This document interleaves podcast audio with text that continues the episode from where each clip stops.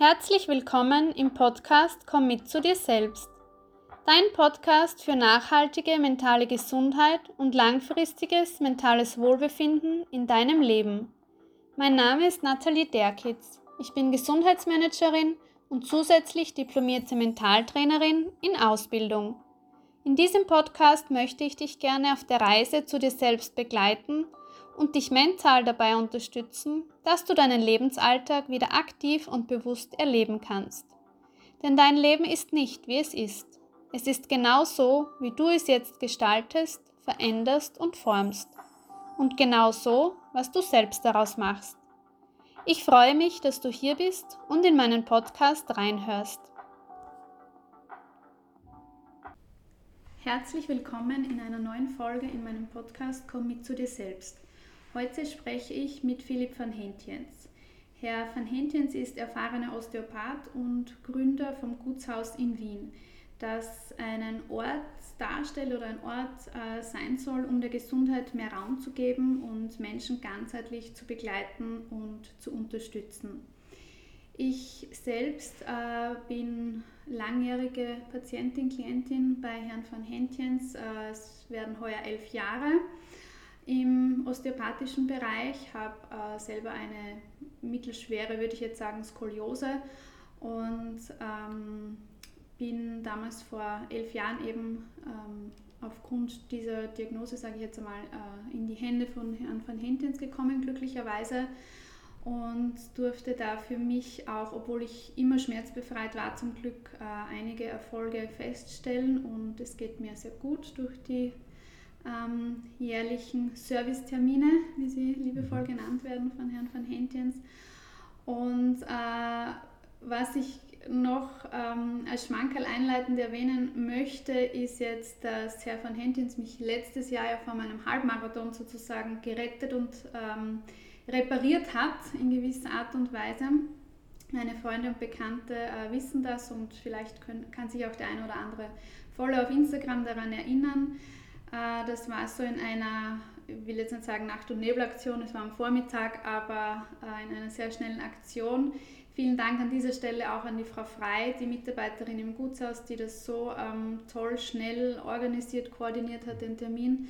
Vielen Dank nochmal und ähm, ja, hat, war dann ein Zusammenspiel glücklicher Zufälle oder für mich was Schicksal auf, auf eine Art und Weise, dass da ja, anscheinend wollte, dass ich meinen ersten Halbmarathon laufe. Vielen Dank nochmal dafür.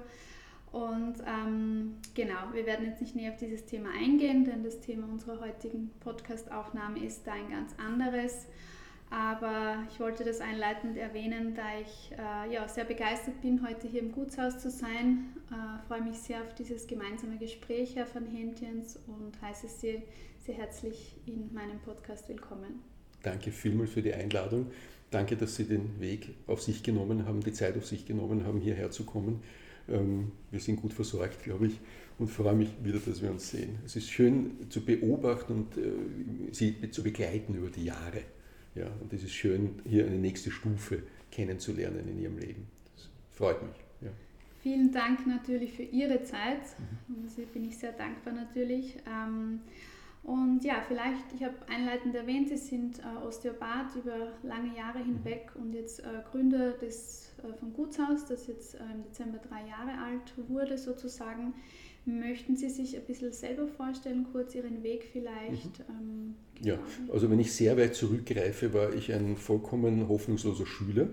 Ähm, äh, Notenschnitt zwischen genügend und nicht genügend ähm, ein angehender Maturant, der vollkommen ahnungslos war, was er denn danach tun sollte, hatte das Glück, beim österreichischen Bundesheer als zum Sanitäter ausgebildet zu werden und habe dort das Interesse in der Medizin kennengelernt. Ähm, habe nach dem äh, Bundesheer begonnen, Medizin zu studieren und habe dann einen Artikel über die Physiotherapie in Österreich gesehen und habe mich im Grunde nur zum Spaß angemeldet, weil aufgrund meines Notenschnitts es vollkommen unwahrscheinlich war, dass ich überhaupt aufgenommen äh, werden würde in die Akademie für Physiotherapie.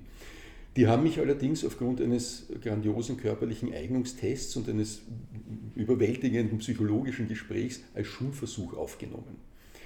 Daraufhin habe ich das Medizinstudium pausiert, habe mit der Physiotherapie begonnen, habe drei Jahre Akademie für Physiotherapie hinter mich gebracht, wieder weiter begonnen zu studieren und dann hat die Osteopathie meinen Weg gekreuzt. Das war im Jahr 1994 und äh, habe gemerkt, das ist genau die Art von medizinischer Betreuung, die ich machen möchte und wie ich leben möchte.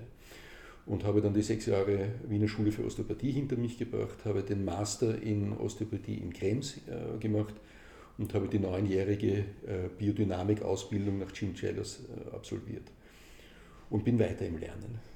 Ja. Und um das Ganze etwas, ich, das System des Gutshauses, ein, ein interdisziplinäres Arbeiten, praktiziere ich seit knapp 20 Jahren und habe aber eben vor vier Jahren mit meiner Geschäftsführerin, der Frau Goger, äh, begonnen, das Ganze unter einem Dach anzubieten. Und hier sind wir jetzt. Ja.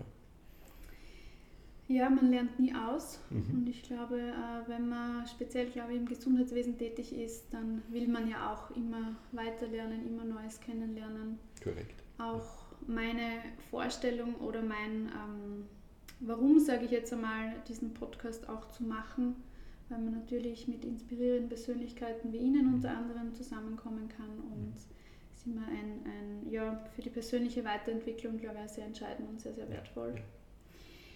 Genau, ähm, dann kommen wir direkt zur Osteopathie an sich. Wie ähm, würden Sie jetzt jemanden, ich hoffe, den oder die gibt es nicht mehr, aber wie erklären Sie jemanden Osteopathie, der damit, sagen wir mal, nicht vertraut ist, mhm, mhm, ähm, das auch noch nie kennengelernt hat und vielleicht erwähnen Sie auch den Unterschied Osteopathie-Massage. Ich glaube, das ist auch immer mhm. so Verwechslungsgefahr, ja, die ja. da besteht. Was ich noch häufiger höre, ist äh, das, das Missverständnis zwischen Osteopathie und Chiropraktik ähm, weil es Techniken in der Osteopathie gibt, die aus der Chiropraktik kommen. Ähm, es ist ganz simpel zu definieren. Ähm, in der Osteopathie geht es darum, die Ursache einer gesundheitlichen Beschwerde zu suchen, zu finden und zu lösen. Und in unserem Medizinverständnis in Mitteleuropa gehen wir davon aus, wenn ich Knieschmerzen habe, gibt es ein Problem im Knie. Und wenn ich Kopfschmerzen habe, dann könnte es vielleicht gerade noch der Nacken sein, aber das ist ein Problem lokal. Und in der Osteopathie sind wir sehr freizügig im Denken, woher ein Symptom kommen könnte. Das heißt, und äh, ich habe jetzt gesprochen vom Bewegungsapparat, ein zweites, äh, eine zweite Besonderheit in der Osteopathie, wir kümmern uns um sämtliche gesundheitlichen Beschwerden. Das heißt, ich habe Frauen mit Kinderwunsch behandelt, genauso wie Schreibabys, genauso wie Bandscheibenvorfälle, wie chronische Migräne. Äh, Mittelohrentzündungen, genauso wie chronische Bronchitis. Aus dem Grund, weil es darum geht, warum ist diese Symptomatik überhaupt noch da. Die meisten Menschen, die zu mir finden, sind entweder ausbehandelt, das heißt, es wurden schon alle Therapien durchgeführt, oder es wurde nichts gefunden, was die Symptomatik erklärt. Und in der Osteopathie geht es dann darum, sich zurückzuhandeln und zu sagen, okay, ich habe einen Knieschmerz, was macht das Knie? Natürlich kontrolliere ich das Knie, wobei das schon zigfach durchkontrolliert wurde. Da gibt es alle Befunde, das ist im besten Fall unauffällig. Das heißt, was macht der Fuß? Was macht das Becken? Was macht die Nervenversorgung des Knies? Was macht die Durchblutung des Knies? Gibt es vielleicht einen psychoemotionellen Hintergrund für diese Problematik? Das heißt, ein Osteopath kümmert sich darum, wie im, im Fall einer Zwiebel eine Schicht nach der anderen an Ursachen, Möglichkeiten, ähm, an theoretischen Ursachen zu lösen. Ja? Und das ist der Hauptunterschied. Ähm, zur Chiropraktik zum Beispiel. Eine Chiropraxis kümmert sich darum, ein Gelenk zu befreien, ähm, normale Gelenksbeweglichkeit wieder zu etablieren, ähm, ist aber sehr äh, bewegungsapparatlastig. Osteopathinnen arbeiten genauso an den Organen, arbeiten genauso am zentralen Nervensystem, arbeiten an der Durchblutung, äh, arbeiten im energetischen Bereich und damit decken wir das gesamte Individuum ab, weil die Ursache von Beschwerden auch auf sämtlichen Niveaus eines Daseins, eines Körpers, eines Menschen stattfinden können. Ja. Weil Sie angesprochen haben, Massage, Osteopathie, wenn Sie sich viermal den Nacken massieren lassen, weil Sie verspannt sind und die Verspannungen sind noch immer nicht weg, dann sollten Sie zu einem Osteopathen gehen. Eine Osteopathin kümmert sich darum, warum Ihr Nacken verspannt ist. Und es kann sein, dass wir uns nicht einmal sehr für den verspannten Nacken interessieren, sondern daher, woher es kommt. Und das ist für manche äh, Patienten mitunter ein bisschen verstörend, dass man sich im Grunde wenig um die schmerzhafte oder Problemstelle kümmert, sondern uns interessiert, woher kommt es. Und wenn wir diese Ursache lösen, bricht diese Läsionskette zusammen und im besten Fall ist die Patientin beschwerdefrei. Ähm, wir haben das Gutshaus angesprochen. Sie haben auch erwähnt, dass es eine interdisziplinäre Zusammenarbeit gibt hier. Ähm, wie kam es dazu, ähm, überhaupt dieses Konzept mhm. dann Realität werden zu lassen, sage ich jetzt einmal? Und was ist auch gleichzeitige Revision und Mission jetzt hier mhm. mit dem Gutshaus? Jeder Profi in der Medizin steht irgendwann vor einem Patienten, dem er nicht weiterhelfen kann. Und jede Therapeutin merkt darauf hin, okay, ich muss irgendetwas tun, um diesem Menschen weiterzuhelfen. Ich kann nicht sagen, sie bilden sich das ein oder das gibt es nicht oder mit dem müssen sie halt leben, sondern ich muss dem Menschen etwas anbieten. Und das hat bei mir eben vor rund 20 Jahren äh, begonnen, dass wenn ich mit meiner Weisheit am Ende war oder meine Behandlungen nicht so funktioniert haben, wie ich es dachte oder es gewöhnt war, ich dann zu einem anderen Spezialisten weitergeschickt habe. Zu einer Akupunktur, zu einer Bioresonanz, zu einer Kinesiologie, zu einer systemischen Strukturaufstellung, zu einer Ernährungsberatung, zu, äh, zum Gesundheitstraining. Und diese Therapeutinnen, diese Spezialistinnen habe ich über Jahre und Jahre gesucht und gefunden und eine sehr gute Zusammenarbeit entwickelt. Und vor vier Jahren, viereinhalb Jahren, dachte ich mir, und das, das war der Nachteil, diese äh, Therapeuten waren kreuz und quer über Österreich verteilt, weil ich natürlich eine gewisse Qualifikation benötige, um meine Patientinnen mit gutem Gewissen weiterzuschicken. Und dann habe ich mir gedacht, machen wir doch das unter einem Dach. Bauen wir quasi eine Art von Kleinklinik, wo äh, Komplementärmedizin auf ultraprofessionellem Niveau angeboten wird, um Menschen diesbezüglich abzuholen. Ähm, das Feedback ist äh, wunderbar. Ähm, Menschen sind es nicht wirklich gewöhnt, in Österreich interdisziplinär begutachtet zu werden. Das heißt, dass eine Spezialistin sich anschaut, was machen die Organe, ein äh, Spezialist kümmert sich um die psychoemotionelle Situation, eine äh, Therapeutin schaut, was macht der Bewegungsapparat, ein anderer Profi kümmert sich ums Nervensystem. Menschen sind nicht gewöhnt, so komplett abgeholt zu werden. Und die Mission des Gutshauses ist, diese Art von medizinischer Versorgung bekannter zu machen, zu verbreiten, ähm, sehr viel mehr Menschen es zu ermöglichen, äh, das Wissen darum viel mehr zu verbreiten. Es ist beängstigend, ich habe zehn Jahre im allgemeinen Krankenhaus gearbeitet, also ich kenne die andere Art von medizinischer Betreuung sehr, sehr gut. Und es gibt Unmengen von Menschen, die unter Symptomen leiden, denen einfach nicht geholfen werden kann. Und wir bieten eine andere Art von medizinischer Betreuung an. Und äh, das würden wir gerne verbreitern, bekannter machen und mehr Menschen helfen. Ein sehr schönes, sehr tolles Konzept, auch sehr stilvoll eingerichtet. Dankeschön. Ich finde die Räumlichkeiten jetzt mittlerweile. Ähm, werde ich natürlich in den Shownotes verlinken mhm. in, auf meinem Podcast-Kanal, damit man auch äh, ja, es lohnt sich, glaube ich, einmal vorbeizuschauen, was alles angeboten wird. Das mhm. müssen wir jetzt, glaube ich, nicht alles aufzählen, kann sich dann jeder gerne ähm, selber anschauen und durchschauen und natürlich äh, einen Termin vereinbaren bei Interesse und bei Bedarf. Mhm. Und Bedarf besteht ja heutzutage leider fast bei allen, bei vielen Menschen mhm. in irgendeiner Richtung, auf irgendeine Art und Weise. Nicht nur bei Menschen, die krank sind oder Beschwerden haben, das Gutshaus ruht ja auf zwei Beinen, äh, Genesung zu finden und Gesundheit zu stärken. Also ein gewisser Prozentsatz unserer Patientinnen kommen, um gesünder zu werden. Diese Menschen sind beschwerdefrei, es geht ihnen gut, sie haben nichts, aber sie möchten, dass dieser Zustand stabiler wird und sie noch gesünder werden. Man kennt in Mitteleuropa das Konzept nicht des Gesundheitsverstärkens.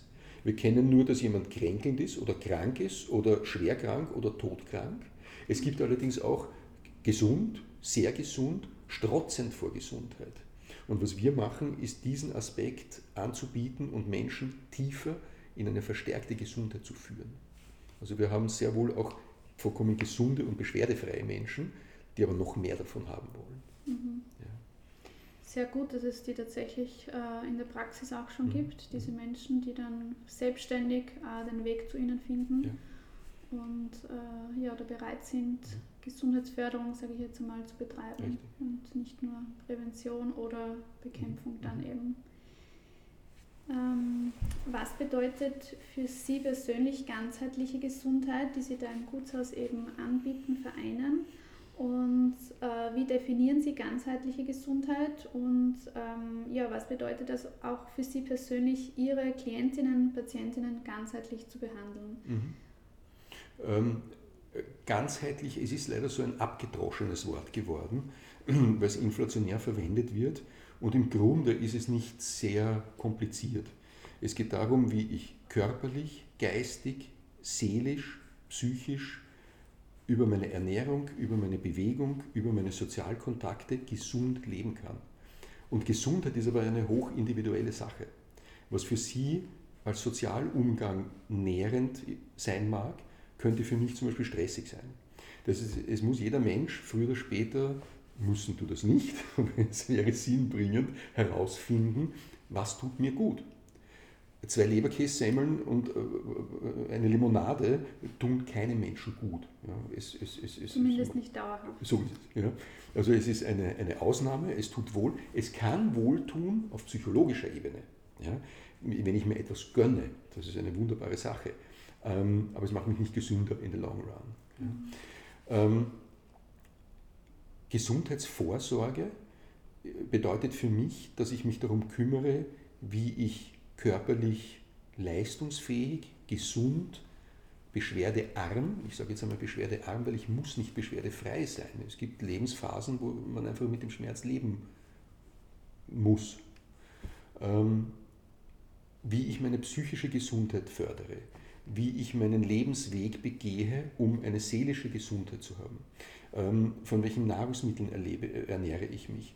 Ähm, wie konsumiere ich?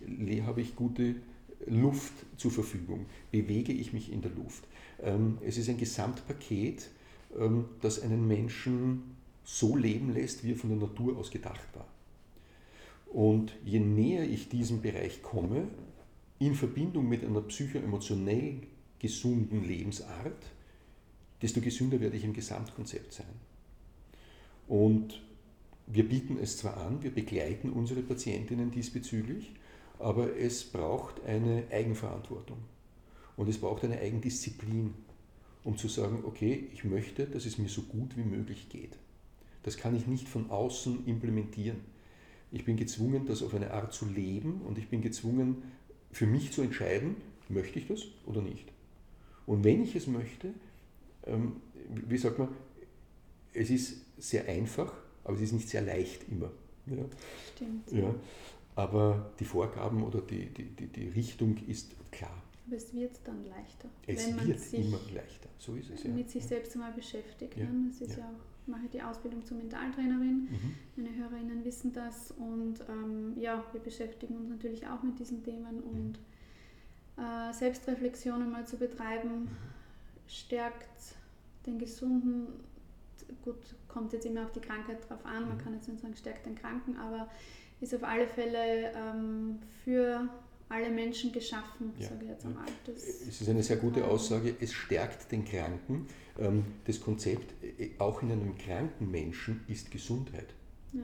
Und diese Gesundheit zu stärken, heißt, die Krankheit auszubalancieren. Mhm. Das heißt, ein Gegengewicht und eine Gegenenergie zur Krankheit zu bringen. Das heißt, wenn ich einen Bandscheibenvorfall habe und ein nährendes, gesundes Essen mit einer angenehmen Person habe, wird mir, wird mir es mir leichter fallen, den Schmerz des Bandscheibenvorfalls zu tragen. Ja? Das heißt, durch die Erhöhung der Gesundheit, durch die Erhöhung des Wohlbefindens ähm, kompensiere ich etwaige Unannehmlichkeiten. Ja. Ja. ja. viele Menschen gehen ja bei physischen Schmerzen zum praktischen Arzt, Orthopäden, äh, Chirurgen, Internisten und so weiter und bei mentalen Herausforderungen und psychischen Problemen, unter Anführungszeichen jetzt auch psychischen Schmerzen, fällt ja der Weg äh, zu einem Experten, zu einer Expertin schwerer und wird eben oft gar nicht vorgenommen oder eben erst dann, wenn es wieder unter Anführungszeichen gesetzt äh, schon zu spät ist. Und was sind diesbezüglich Ihre langjährigen Erfahrungen und ähm, wo und wie bedarf es hier Ihrer Meinung nach zukünftig mehr Bewusstseinsschaffung und Aufklärung dazu auch? Ja, ähm, ich fürchte, unsere, unsere 2000-jährige Kultur sitzt uns diesbezüglich in den Knochen.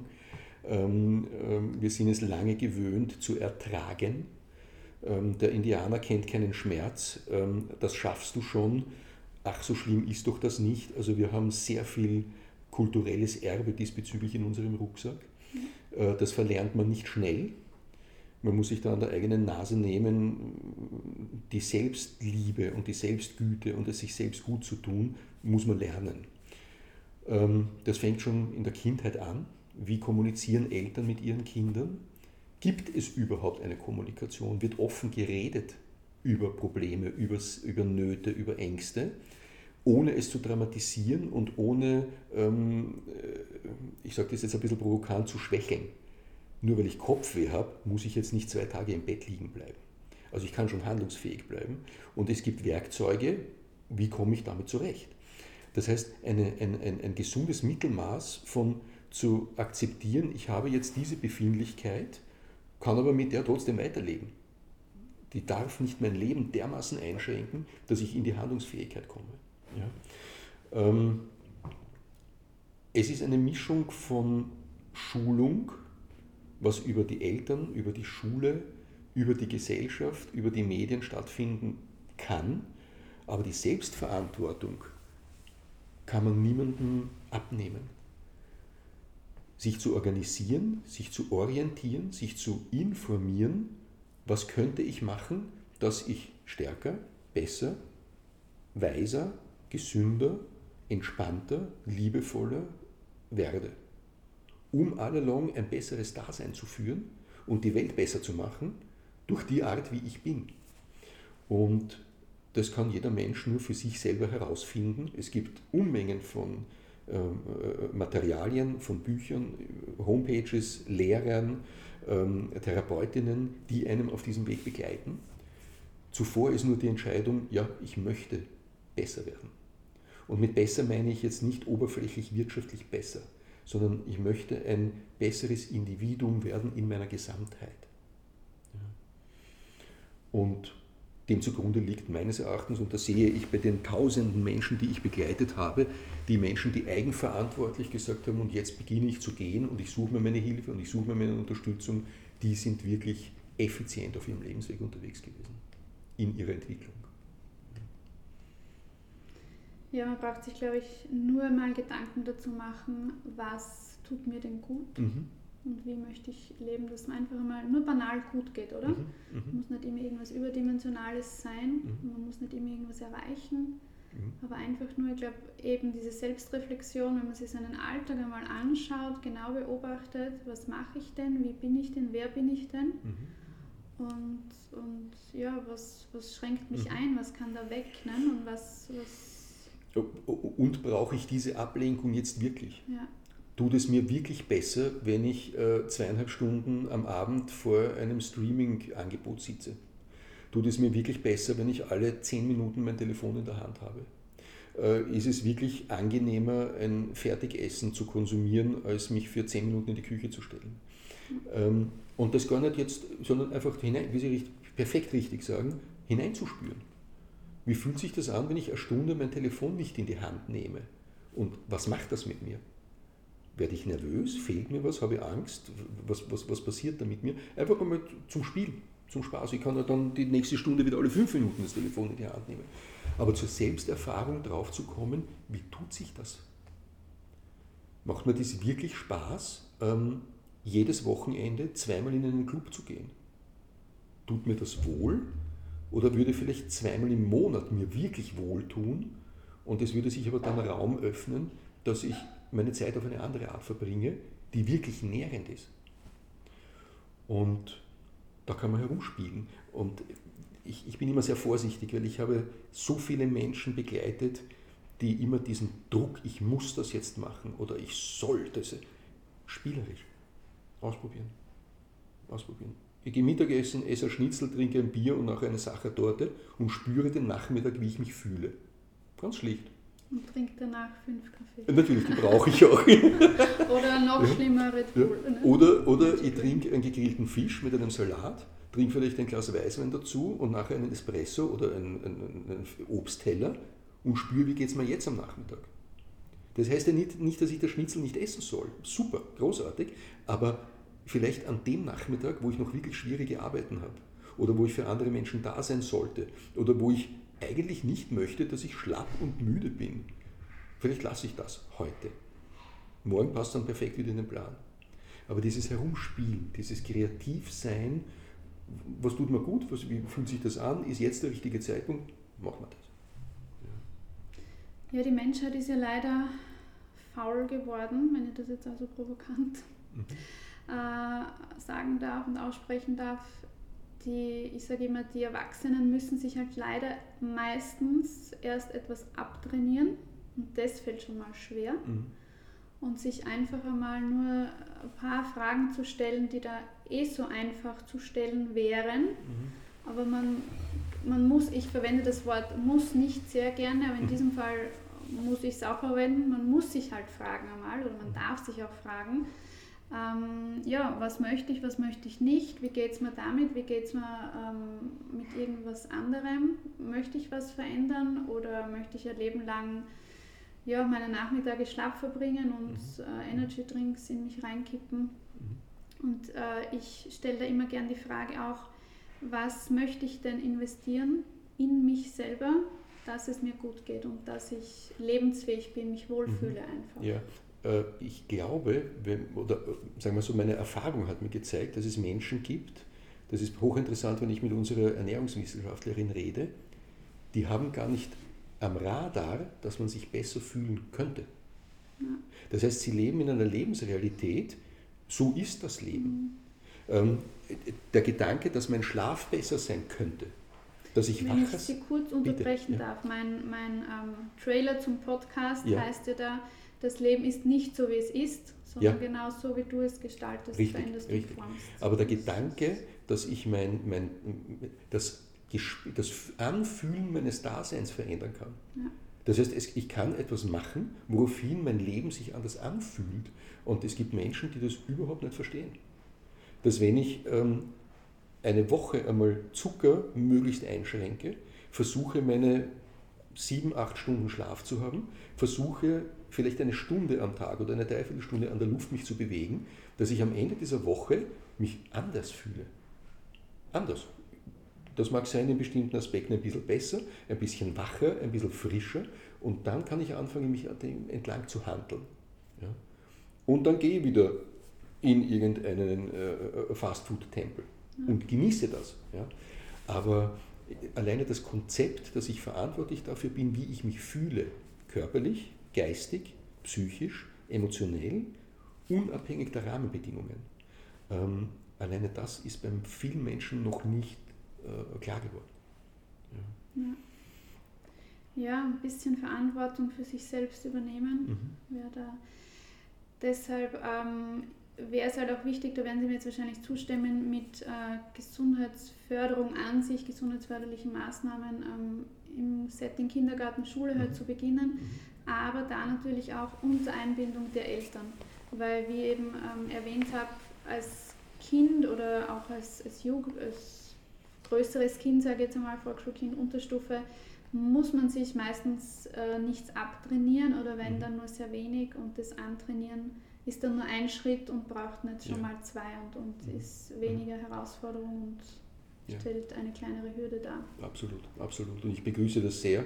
Es wird ja jetzt äh, stark an der täglichen Bewegungsstunde gearbeitet, ähm, das jetzt nicht damit zwingend immer Turnen ist. Also das kann dann auch ein Spaziergang im Park sein oder, oder, oder im Hof, aber dass die Kinder gewöhnt sind, dass Bewegung ganz schlicht ein, ein, ein, ein, Teil des Lebens ist. Dass das, normal sein sollte. Dass, dass das normal ist, ja. Und lustvoll. Es ist etwas, es kann Spaß machen, es kann Freude machen. Manches Mal macht mir mein Training bei Gott keine Freude, aber ich weiß, wie gut es sich danach anfühlt. Mhm. Ich weiß, wie gut es sich anfühlt, in einem trainierten und leistungsfähigen Körper zu leben. Und das ist es mir wert, zu sagen, okay, ich gehe da drüber. Und das den Kindern beizubringen als vollkommen normalen Ablauf. ist eine wunderbare Sache, nur dauert es eine gewisse Zeit, bis das eben durch die Generationen geht. Ja. Ja. ja. Das Thema unserer heutigen Podcast-Folge äh, lautet der emotionale Stress als Ursache für körperliche Beeinträchtigungen. Wir haben es, oder Sie haben es vorher kurz angesprochen, das vermutlich eben dazu passt auch, dass äh, ja, wenn Mediziner, praktische Ärzte, Orthopäden, Internisten und so weiter keine Ursache finden und die, die Schmerzen aber bleiben. Sie haben das auch vorher kurz angesprochen. Was sind Ihre langjährigen Erfahrungen noch dazu und, und was können Sie da äh, ja, den ZuhörerInnen noch mitgeben? Also wenn man im, im niedergelassenen Bereich, sage ich jetzt einmal, unter medizinisch tätigen Personen nichts findet, die Schmerzen aber bleiben und man keinen Rat weiß. Ähm, das sind jetzt äh, für mich mehr oder weniger zwei Baustellen. Die eine Baustelle in Bezug auf die emotionelle und psychische Situation, ähm, darf ich die Frage stellen, wie oft haben Sie einen verliebten Menschen mit einem Bandscheibenvorfall gesehen? Das, ich habe das in 30 Jahren de facto noch nicht gesehen.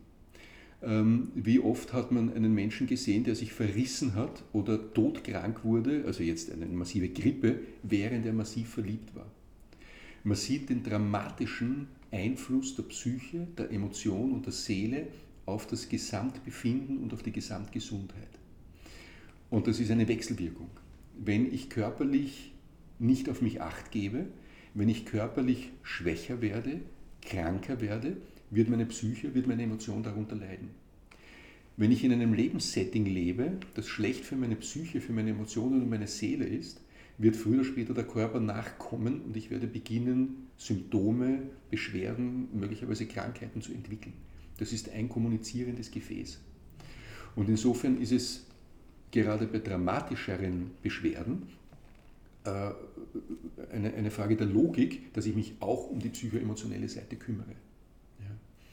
Und man im Falle einer dramatischen Verletzung, im Falle einer dramatischen Erkrankung auch mit einem Coach arbeitet auch Therapeutinnen heranzieht, um abzuklopfen, gibt es auf der anderen Seite, auf der Seite der psychoemotionellen äh, Lebensrealität etwas, das gesehen werden möchte, um sich darum zu kümmern. Ja. Was möchten Sie äh, den Zuhörerinnen mitgeben, um oder beziehungsweise wie sie auch die eigene Gesundheit ganzheitlich am besten im eigenen Alltag stärken können, wie die am besten gestärkt werden kann? Geben Sie das Telefon aus der Hand. Schauen Sie auf das Telefon, wenn Sie etwas zu tun haben und nicht, weil Ihnen fad ist. Bewegen Sie sich, egal welcher Art und Weise. Gehen Sie die Stiegen, stehen Sie auf beim Telefonieren, machen Sie einen Bummel, besuchen Sie ein Fitnesscenter, gehen Sie in einen Sportclub, tanzen Sie, bewegen Sie sich. Dafür ist unser Körper gemacht. Und egal welche Art von Bewegung, es ist auf jeden Fall besser, Sie bewegen sich auf diese Art als gar nicht. Beobachten Sie, welche Nahrungsmittel Ihnen gut tun. Trinken Sie ausreichend, das ist in Mitteleuropa kein Thema. Und beobachten Sie, was in Ihrem Leben Ihnen gut tut. Was macht Ihnen Freude? Was macht Ihnen Lust? Wo haben Sie das Gefühl, verlieren Sie Energie? Mit welchen Menschen ist es anstrengend? Welche Menschen lassen die Sonne aufgehen? Was gibt es für Möglichkeiten, außerhalb des sich Belohnens, ich kaufe mir jetzt eine Schokolade, weil ich habe so brav irgendetwas gemacht. Was gibt es für eine Möglichkeit, mich wohl zu fühlen? Ist eine Pause oder häufigere Pausen in meinem Arbeitsalltag sinnvoll? Nur für eine Minute oder zwei.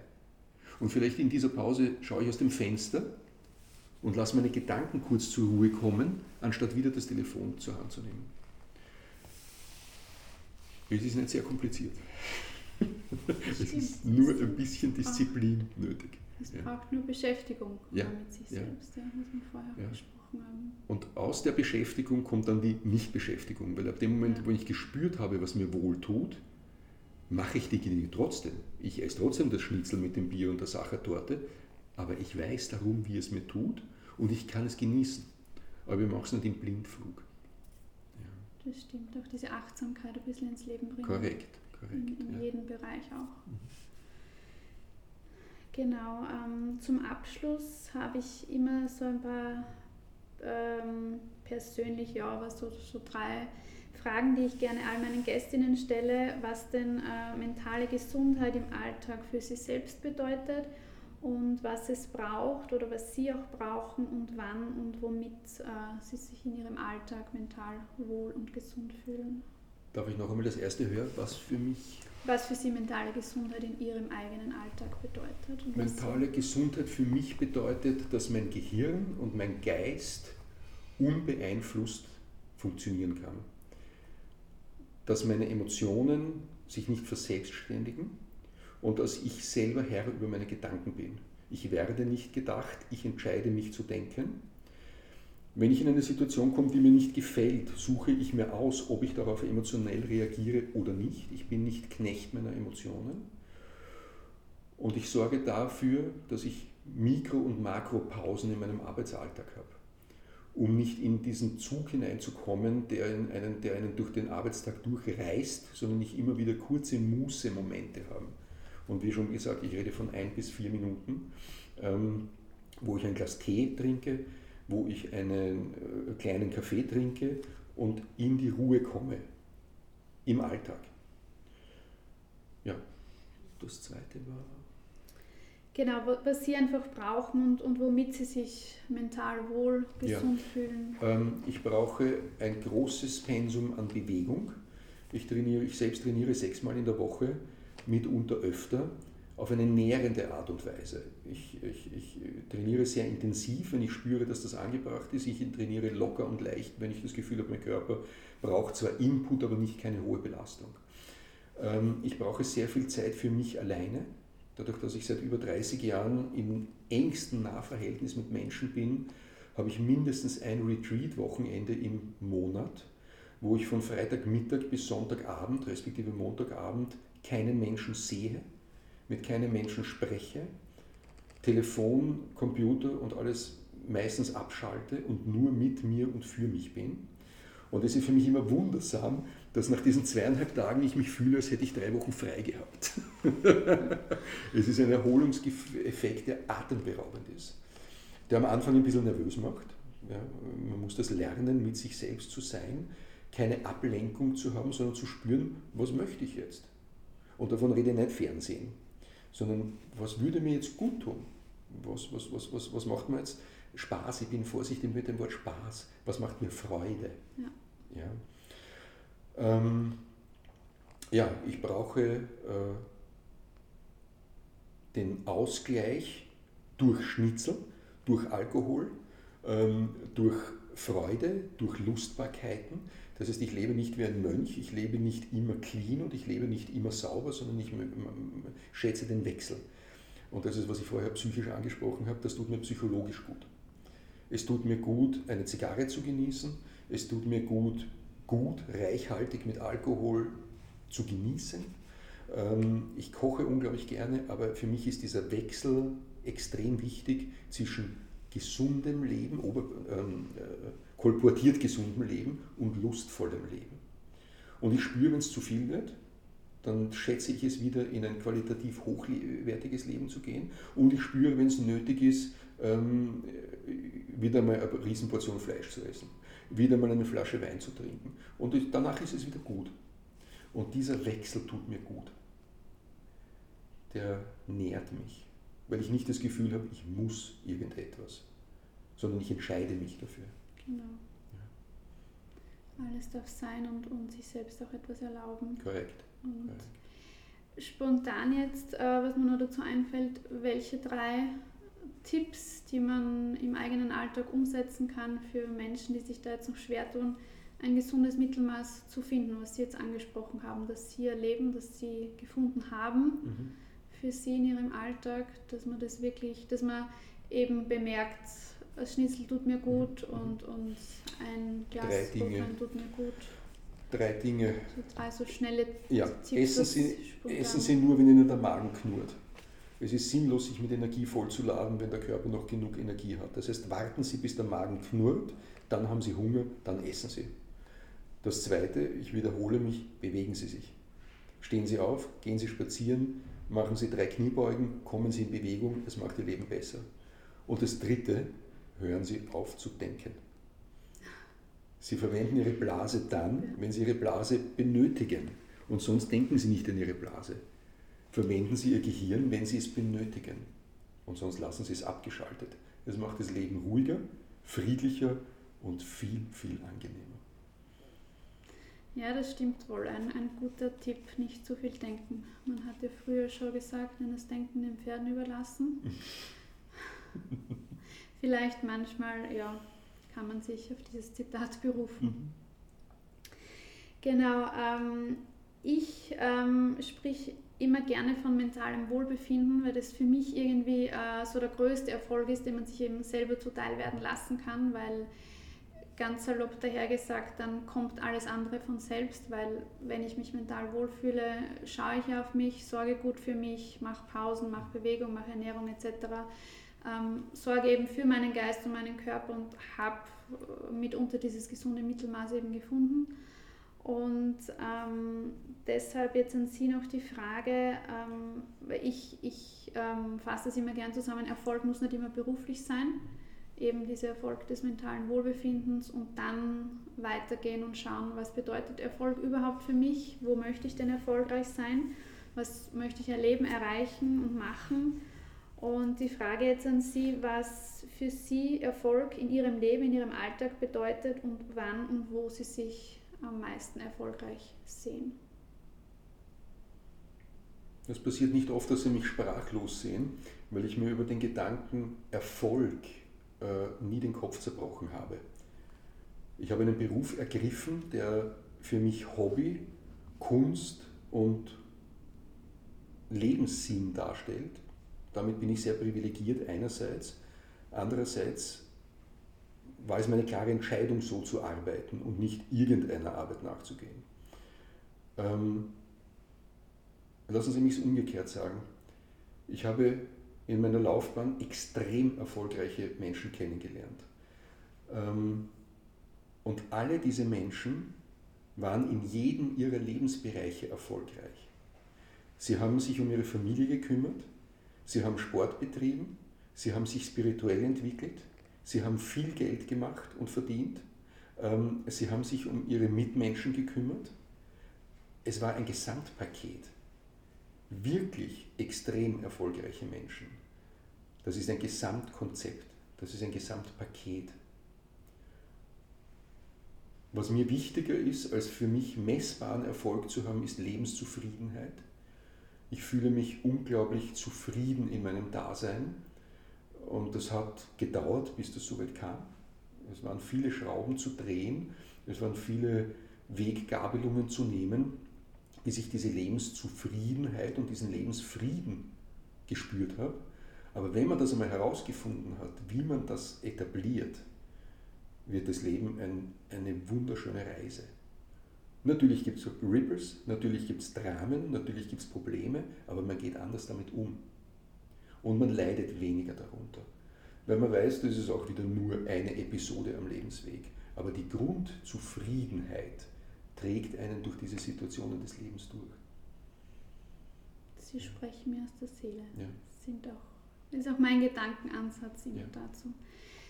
Ja, ich darf mich sehr herzlich für Ihre eingebrachte Expertise, Ihre Erfahrungen, die Sie da mit uns geteilt haben, äh, bedanken für dieses inspirierende Gespräch. War mir eine Freude, wirklich. Und ja. vielen Dank. Ich möchte Ihnen gerne jetzt zum Abschluss eine letzte Frage stellen, was Sie denn den HörerInnen als, und mir auch natürlich als letzten Gedankenanstoß mitgeben möchten. Hm.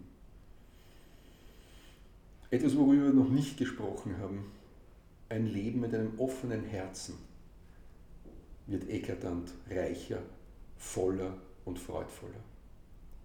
Es ist nicht nur der Kopf, es ist nicht nur der Körper.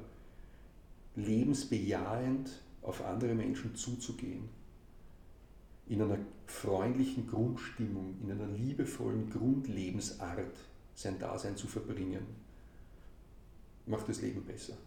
Für sie selbst, für die Umgebung und wahrscheinlich für die gesamte Welt.